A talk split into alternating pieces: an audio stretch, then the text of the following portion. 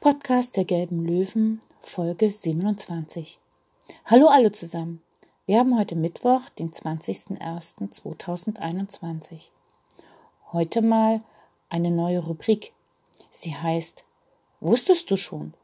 Also, wusstest du schon, weißt du, was Psalmen sind? Das sind Lieder in der Bibel. Es gibt davon 150. Einige sind Loblieder, die sich über Gott freuen. Andere drücken tiefe Klage aus. Wieder andere machen Mut. Es ist schön, solche Psalme kennenzulernen. Manche Menschen lernen einen Psalm auswendig und der begleitet sie dann ein ganzes Leben lang. Ein solcher Psalm ist der Psalm 23. Er beginnt mit den Worten Der Herr ist mein Hirte, mir wird nichts mangeln. Er weidet mich auf einer grünen Aue und führet mich zum frischen Wasser. Und der geht noch viel länger. Den auswendig zu lernen macht bestimmt auch Spaß und er wird oft in der Kirche in der Andacht gebetet.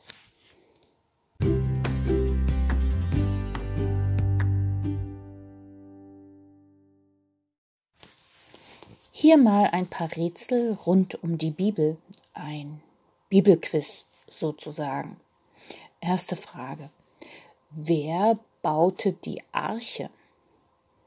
Na, wisst ihr es? Na klar, Noah. Noah hatte den Auftrag von Gott, eine große Arche zu bauen, um dort von jedem Paar Tiere eins zu retten, um dann seine neue Welt aufzubauen, weil er sich so sehr über die Menschen geärgert hatte. Frage 2. Wisst ihr, wo Jesus aufgewachsen ist? Na, nicht in Bethlehem. In Bethlehem wurde er geboren. Aber Jesus, seine Eltern kamen aus Nazareth. Sie mussten nur nach Bethlehem, um sich zählen zu lassen. Danach sind sie natürlich wieder nach Hause zurückgegangen. Und das war in Nazareth. Frage 3. Welche beiden Vögel sandte Noah als Kundschafter aus der Arche aus? Das ist schon etwas schwieriger. Ringsum war Wasser und die Arche war ja ein großes Boot, auf dem viele Tiere zu Hause waren. Wen könnte man da ausschicken, um nach Land zu suchen? Noah sandte als erstes zwei Raben aus, die unverrichtete Dinge wieder zurückkamen. Und als drittes eine Taube. Also die Antwort muss lauten Rabe und Taube. Die Taube kam übrigens mit einem Ölzweig zurück. Und dann wussten Noah und seine Begleiter, dass sie es nicht mehr lang aushalten mussten. Frage 4. Welches Zeichen erinnert uns noch heute an, Bund, an den Bund Gottes mit den Menschen nach der Sintflut?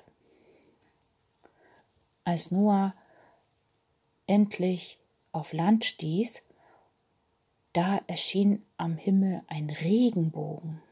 Das Zeichen mit dem Bund Gottes ist also der Regenbogen.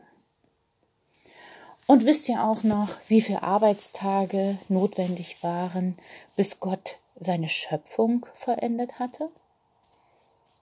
Na, es sind sechs Tage. Denn am siebenten Tage, da sollen wir alle ruhen.